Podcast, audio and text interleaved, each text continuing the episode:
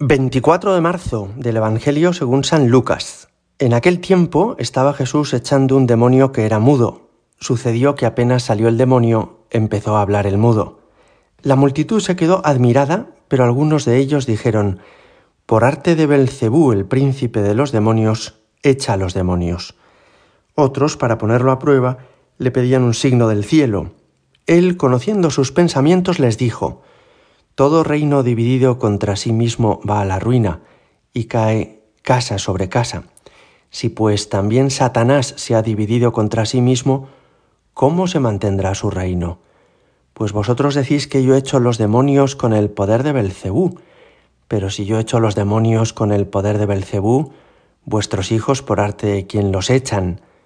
Por eso ellos mismos serán vuestros jueces, pero si yo he hecho los demonios con el dedo de Dios, entonces es que el reino de Dios ha llegado a vosotros.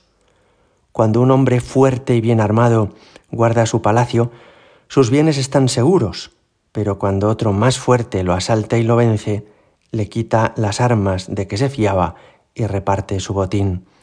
El que no está conmigo está contra mí, el que no recoge conmigo desparrama. Palabra del Señor. Aquellos fariseos a los que Jesús habla mm, querían el bien, en teoría, pero rechazaban a Jesucristo. Por eso buscan una disculpa para su rechazo del Señor y dicen, es que Jesús está expulsando demonios con el poder de los demonios, es decir, Él es un aliado de Belcebú, del demonio. Jesús les hace ver lo absurdo de su postura. Vengo a expulsar a los demonios, vengo a sanar a los enfermos, vengo a dar vida a todos los que sufren y me rechazáis. Esa postura no es correcta. El que no está conmigo está contra mí. En el fondo, les obliga a tomar postura ante Él y les ayuda a entender que rechazarle a Él es rechazar al mismo Dios. Ha comenzado diciendo, es el dedo de Dios el que está, el que ha llegado a vosotros. Esta expresión, el dedo de Dios, la utiliza el Antiguo Testamento en varias ocasiones. Por ejemplo, cuando Moisés recibe las tablas de la ley en el Sinaí, estas tablas de la ley se las presentó al pueblo israelita diciéndoles que habían sido escritas con el dedo de Dios. Es decir, que nadie las había esculpido en piedra, sino que Dios mismo se había ocupado de darles estos mandamientos. O el mismo Moisés, cuando llegan las plagas a Egipto para liberar al pueblo de Israel, para castigar a quienes les estaban esclavizando, los egipcios, le dice al faraón, el dedo de Dios va a enviar todas estas plagas si no dejas salir a su pueblo. De modo que hablar del dedo de Dios es hablar de Dios mismo. Quizá todos recordáis esa pintura al fresco de Miguel Ángel Bonarotti en 1511 en la capilla Sixtina, que es la creación de Adán. Y en esa pintura está Dios con su dedo tocando a Adán y dándole vida desde ese mismo instante. Efectivamente, todo lo que Dios toca con su dedo se sana si está enfermo, se crea y regenera para que tenga vida, se llena de vitalidad. De modo que cuando Jesús con su dedo está curando enfermos, está sanando a quienes sufren y está liberando del poder del mal a las personas que tenían espíritus inmundos, como era este caso, es Dios mismo quien toca a través de él. Jesús no es un simple emisario de Dios, sino que es Dios mismo. Si yo echo los demonios con el dedo de Dios, entonces es que el reino de Dios ha llegado a vosotros. ¿Qué les ocurrió a aquellos fariseos y a aquellos que rechazan a Jesús?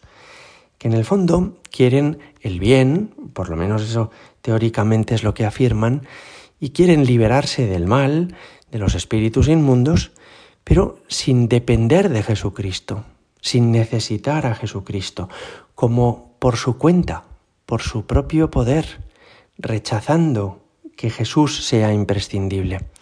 Y Jesús en este momento es muy claro al decirles, el que no está conmigo está contra mí, el que no recoge conmigo desparrama, nos ayuda a entender que Él es esencial, que buscar el bien es acogerle a Él y que rechazarle a Él es rechazar el bien. Que quienes hemos tenido la gracia de recibir la fe, hemos de cuidarla mucho, nuestra fe en Jesucristo, porque solamente obtendremos los bienes de Dios, la gracia de Dios, por medio de Jesucristo. No se nos ha dado otro nombre que pueda salvarnos, dice el Nuevo Testamento. Naturalmente, hay personas que no han podido conocer a Cristo en su vida, porque quizá viven todavía en tribus donde el Evangelio no haya sido anunciado, y estas personas no son responsables de no haber dicho sí a Cristo, de no haberse adherido a Él.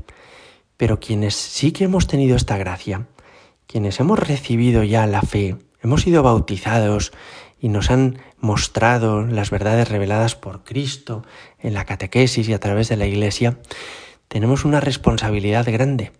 Nuestra adhesión a Jesucristo ha de ser firme, inquebrantable y definitiva. Por ti, Señor, nos vienen todos los bienes, y del mismo modo que hiciste a hablar aquel sordo mudo que tenía un espíritu inmundo en su interior, de la misma forma plenificas nuestra vida y nuestro ser cada vez que te dejamos actuar en nosotros con el dedo de Dios. Gloria al Padre y al Hijo y al Espíritu Santo, como era en el principio, ahora y siempre y por los siglos de los siglos. Amén.